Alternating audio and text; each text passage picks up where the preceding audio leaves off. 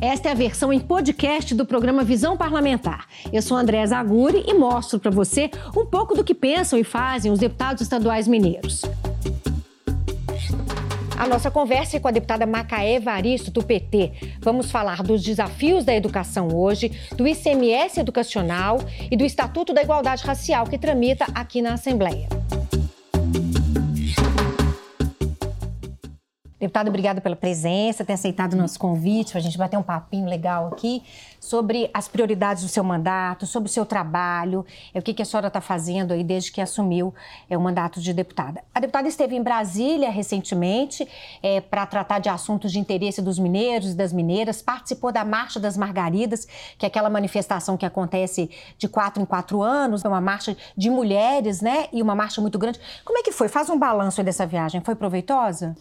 Bom, muito proveitosa, né? Acho que Brasília hoje e sempre, né, sendo a capital da República, ali também está na centralidade as políticas públicas. A gente sabe a importância do governo federal para o encaminhamento de uma série de agendas importantes para nós no Estado.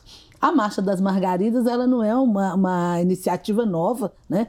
mas é um movimento que já tem um tempo é, das mulheres se organizarem na luta por direitos. Eu acho que quando a gente está falando de, do direito da mulher, tem um fenômeno né, que a gente tem assistido assim, com muita tristeza, que é o aumento do número de feminicídios.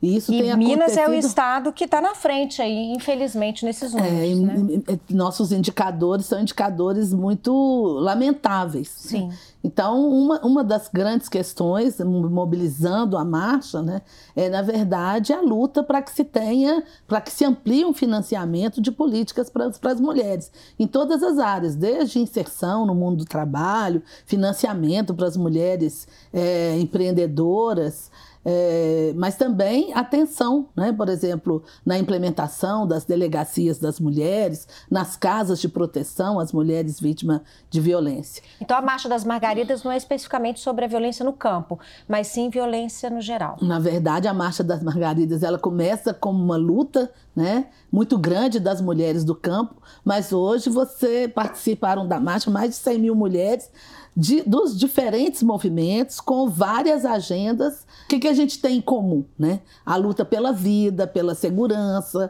pela, pela inserção da mulher é, positivamente no mundo do trabalho, então, pela garantia dos direitos para as mulheres. É, a senhora é, me corrija se eu estiver errado, que a senhora vai voltar a Brasília para tratar de outros assuntos, inclusive assuntos de interesse da saúde é, da região de Divinópolis, né? Região é, que também é, a senhora nasceu próxima de Divinópolis, né? Então, é, é para que seja concluído, ou seja, é, concretizado um hospital-escola para atender exatamente as demandas da região.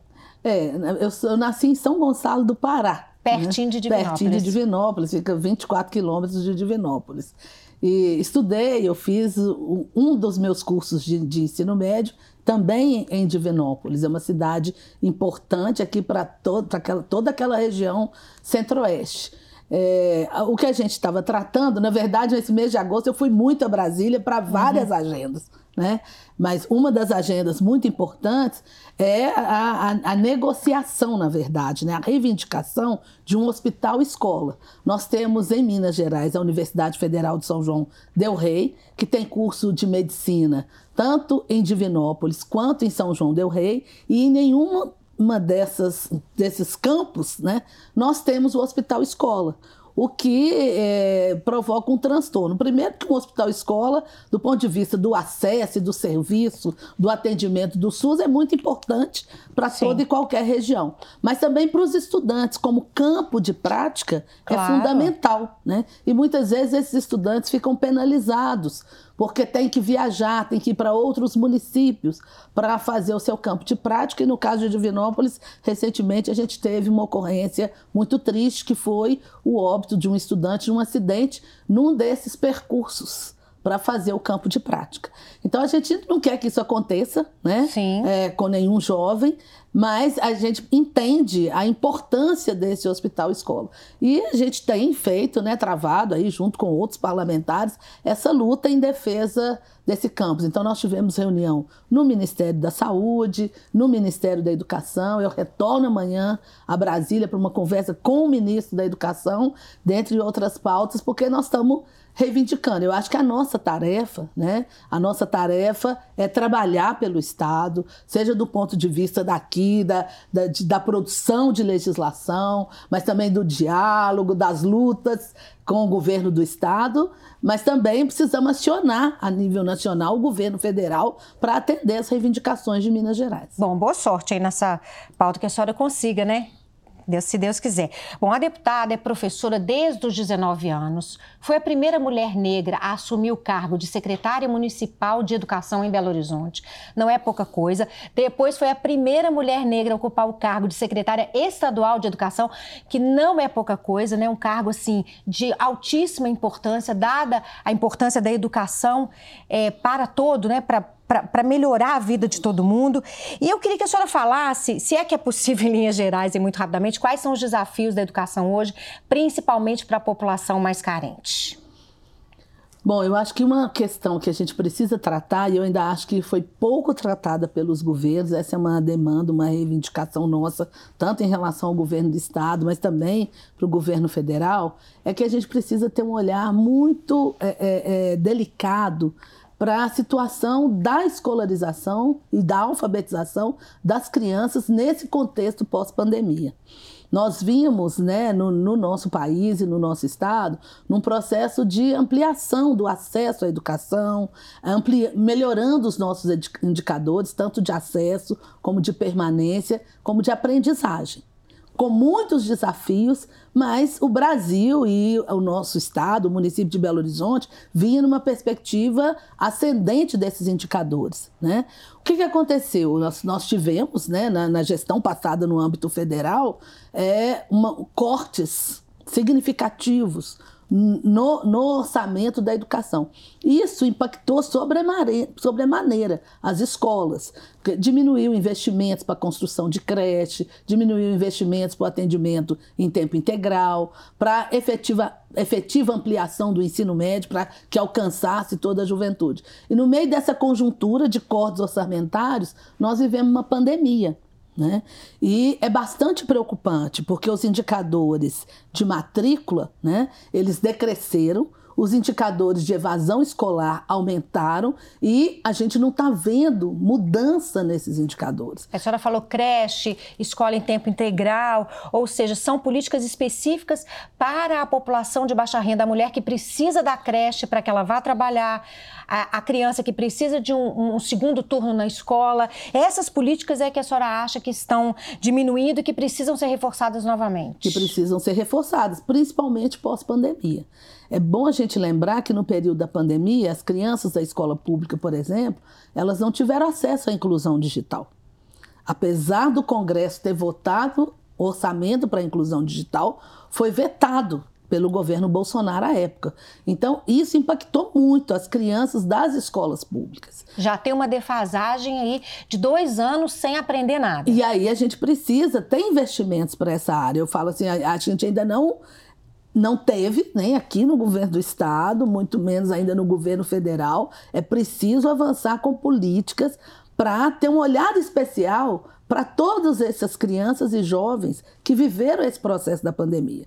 A gente sente isso e a gente acompanha aqui na Assembleia uma série de agendas, é, relatos, né, relatos dos professores, de adoecimento, de muito adoecimento, é, de impactos na saúde mental dessas crianças e desses adolescentes. Então, é preciso ter investimento, ampliar o tempo, é preciso investimento para ampliar as equipes multiprofissionais, com psicólogo, com assistente social nas escolas, e ter financiamento mesmo para garantir e suportar uma agenda de educação integral e também de, de, de creche para a escola, para todas as crianças. É. É, nós tínhamos um programa, a gente vinha até o governo da presidenta Dilma com um, a gente tinha uma agenda de investimentos para a construção de creches e para a escola. Esse orçamento ele foi cortado. Muitos municípios tem obras inacabadas no nosso estado, né? Então, o Ministério da Educação agora está retomando esse programa e, e, coloca como prioridade a finalização dessas obras. Então, hoje a gente tem também dialogado e trabalhado e conversado muito com os municípios, municípios que têm obras paralisadas, né? É preciso retomar o diálogo com o governo federal, é preciso acessar o CIMEC, é, organizar, organizar a prestação de contas para que essas obras sejam retomadas, para que efetivamente a gente possa garantir o atendimento. Pois é, a senhora falou de recursos nos municípios, né?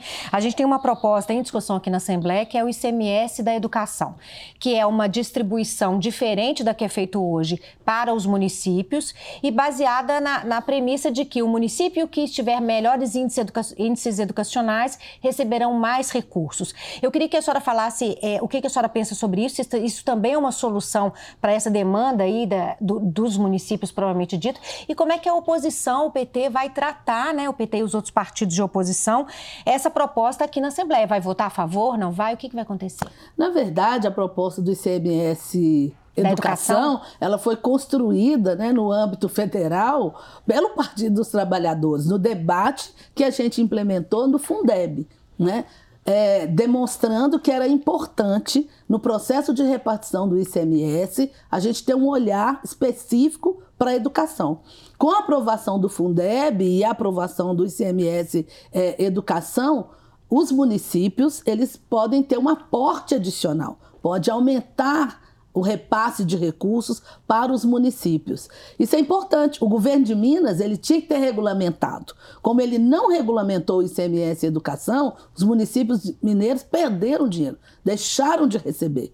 Então nós estamos aí nessa luta e é bom a gente lembrar que na legislatura passada um, uma proposta de CMS Educação foi aqui construída na Comissão de Educação, inclusive com a participação do Tribunal de Contas, sob a coordenação da, da deputada Beatriz Cerqueira. Hoje a gente tem é, em debate aqui na Assembleia uma, uma proposição do deputado Zé Guilherme, a qual a proposta da deputada Bia Cerqueira, que foi debatida na legislatura passada, foi anexada que já foi votada na Comissão de Constituição e Justiça e foi para a relatoria na Comissão de Educação. Eu fui relatora, né? E apresentei uma proposta de substitutivo para esse CMS Educação, para que, se, que a gente pudesse considerar, e eu acho que é bom a gente poder tratar desse, desse assunto aqui. Né? Uhum. É, o que, que, o que, que a gente quer? Primeiro, nós queremos acesso, nós queremos que os estudantes permaneçam, não abandonem as escolas, e a gente quer aprendizagem, que as crianças, que os jovens aprendam. Então, o ICMS Educação ele está organizado, levando em consideração os processos de aprendizagem. Então, o um município, né, cujos os seus estudantes apresentem é, melhores resultados, melhores proficiências, mas nós estamos também nesse substitutivo apontando algumas preocupações, né? Uma delas é a redução das desigualdades entre crianças que estudam nas cidades e no campo, entre crianças negras e não negras, e também considerado a questão socioeconômica. Porque o que, que acontece muitas vezes nos processos de aprendizagem? É muito fácil, não é? Nunca é fácil, mas enfim, é mais simples quando você recebe uma criança, né? Que tem uma certa base socioeconômica, que, por exemplo, teve acesso à pré-escola durante toda a sua vida, e ela vai ter uma trajetória sem interrupção. Provavelmente essa criança é uma criança que terá melhor proficiência. Né? Agora, o município, que muitas vezes né, ainda tem dificuldades no acesso à educação infantil, ou crianças em regiões, como por exemplo no campo, que tem dificuldade é. no acesso à educação infantil.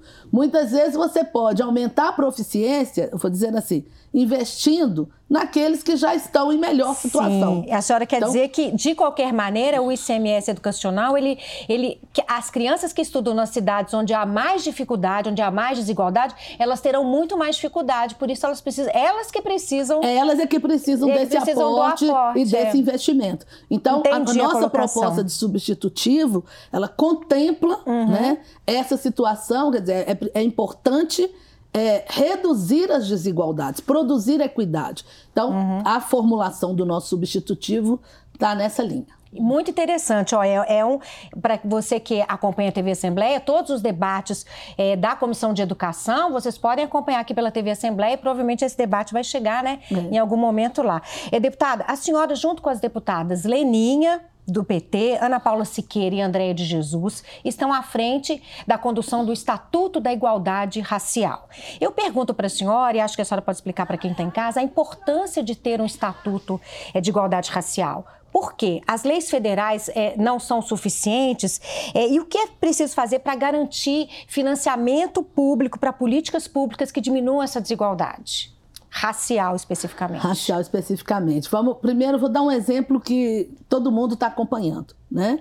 É, nós, esse ano, temos concurso, tá, um concurso para a rede estadual de educação. Assim que o edital foi lançado, assim como o concurso da Assembleia, assim hum. que o edital foi lançado, eu comecei a receber uma série de questionamentos. Por que, que não tem cotas?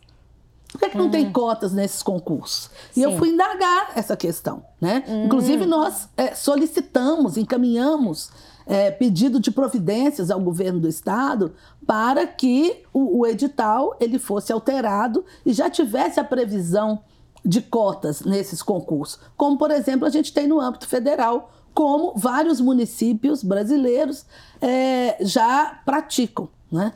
E a resposta que obtivemos é que nós não temos legislação no Estado. Né?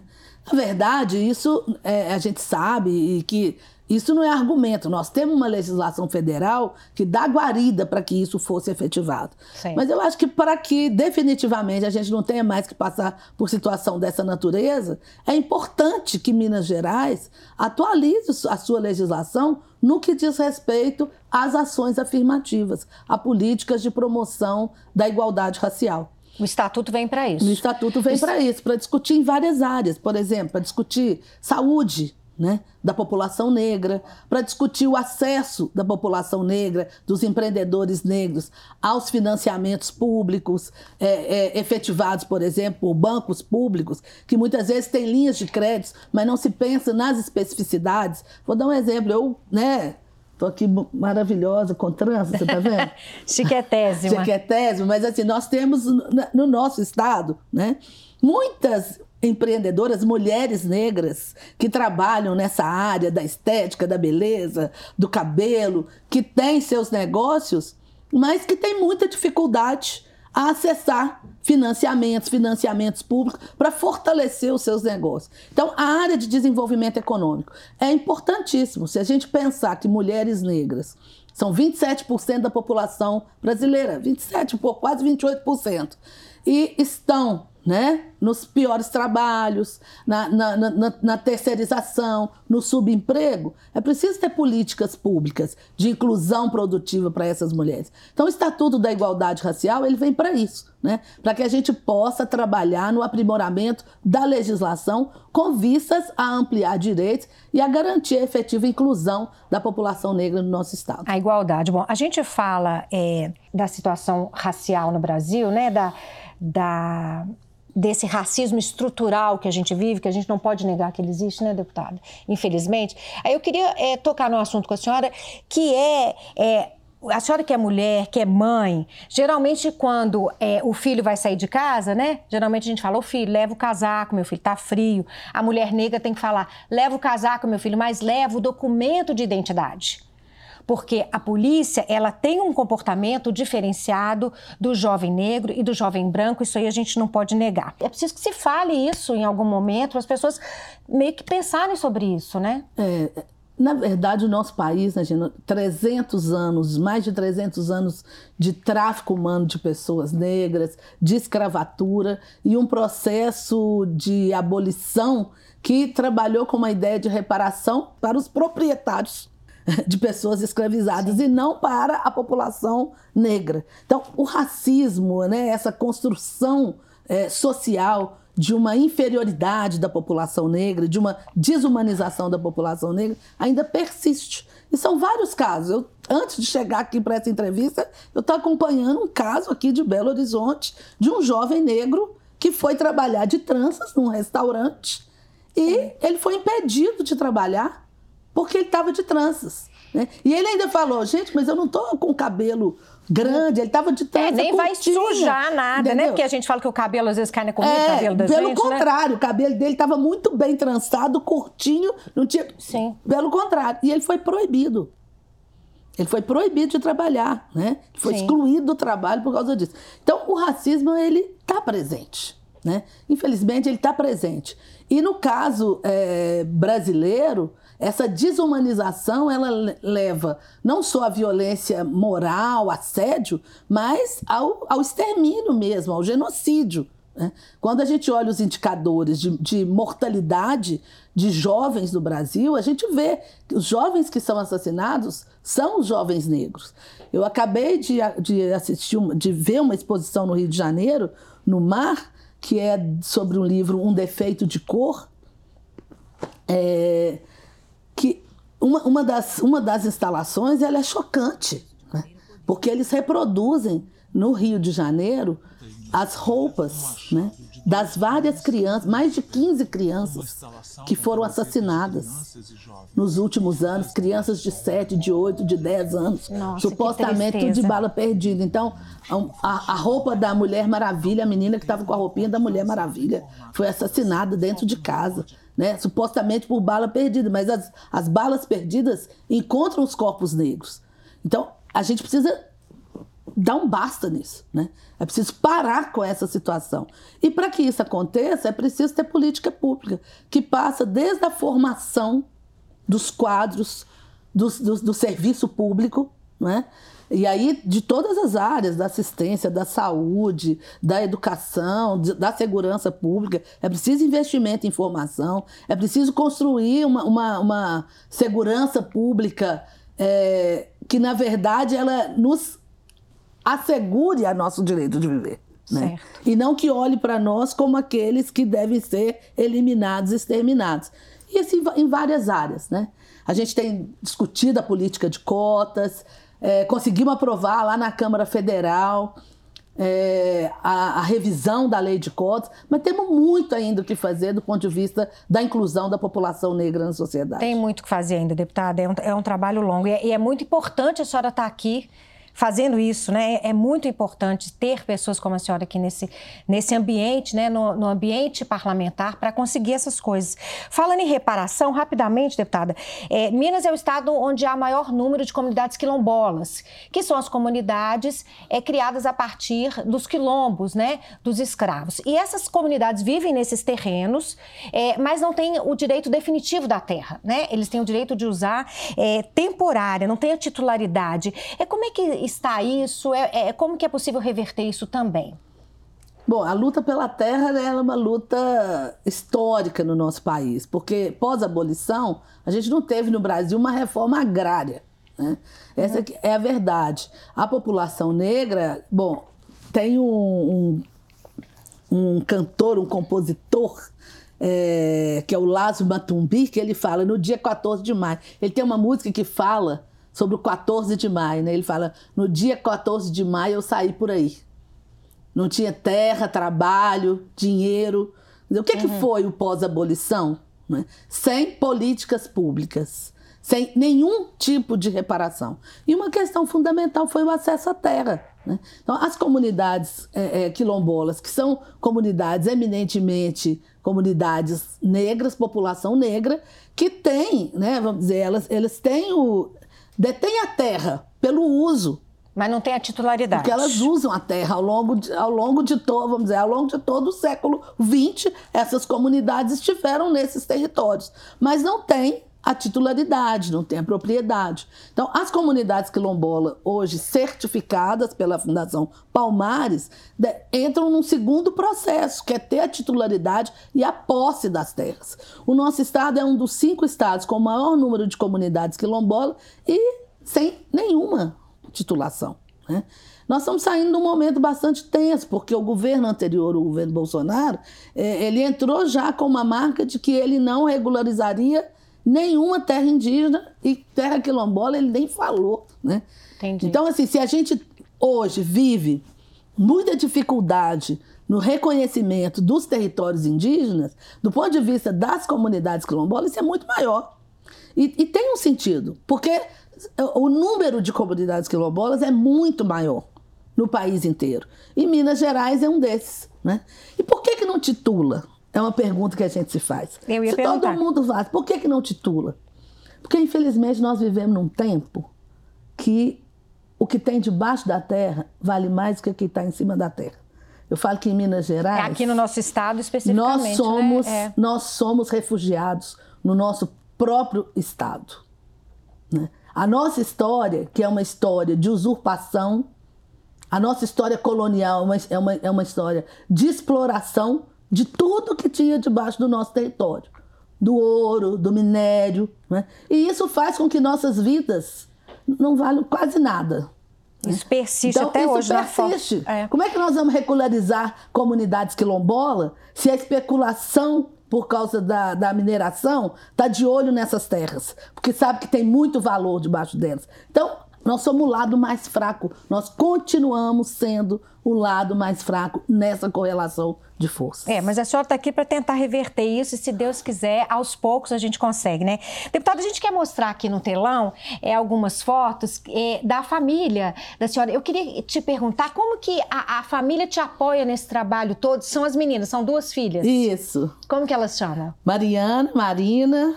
Ah, essa foto é na minha casa. É uma foto. Isso, boa. isso em que época? Você lembra? Isso, isso já era. Ah, a senhora isso- já estava na, na política? Isso aí provavelmente eu era secretária municipal de educação de Belo Horizonte. Ah. Isso é 2009, 2010. Agora, recentemente, a gente teve o Dia dos Pais, né? Aí a gente pensou, vamos colocar a foto. É. Esse é o seu pai. Essa é uma foto linda, meu pai. Meu pai era ex-combatente.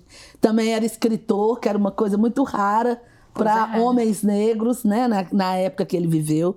Oswaldo Catarina Evaristo. Ele foi da primeira associação, das primeiras associações negras de Minas Gerais, que é a Associação José do Patrocínio. Então, ele E passou para você de essa... quatro filhas, aí nós somos três aí, porque a pequena Ruth não tinha nascido ainda. Ah, tá. Essa é sua mãe. Essa é minha mãe. Minha mãe é uma pessoa muito importante na nossa vida, né? Porque meu pai morreu, eu, eu tinha 10 anos. Ah, a minha irmã dó. caçula ali tinha, tinha um mês. Ah, Ah, ó que linda. é. Eu tento fazer com que ela viva sempre dentro de mim cuidar da minha criança Pois interior. é. É, a, a gente tem que cuidar da criança da gente, exatamente para a gente se gostar, né? Exatamente. Deputada, muito obrigada por ter participado do programa, por a senhora ter compartilhado a sua experiência. Parabéns pelo seu trabalho, a gente fica muito orgulhosa. É, assim, como mulher, eu fico muito orgulhosa disso.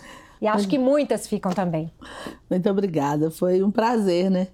E acho que o mais gostoso dessa entrevista é. É. que todo mundo pôde conhecer um pouquinho aí da minha família, É. desde a minha mãe e meu pai, que foram muito importantes na minha formação, a minhas filhas que estão comigo, que Ah. são minha alegria. Que gracinha. Então, eu conversei com a deputada Macaé Evaristo do PT, a gente falou dos desafios da educação, do Estatuto da Igualdade Racial e de outras pautas importantes também. A você de casa, muito obrigada. Nos assista no portal da Assembleia na internet e também no podcast. Até a próxima. O Visão Parlamentar é uma realização da TV Assembleia de Minas Gerais. A apresentação é minha, Andréa Zaguri, a produção da Daniele Langsdorff, a direção da Raquel Barreto e os trabalhos técnicos de Jean Miranda. Você pode seguir o Visão Parlamentar nos principais tocadores de podcast. Assim você não perde nenhuma edição do programa.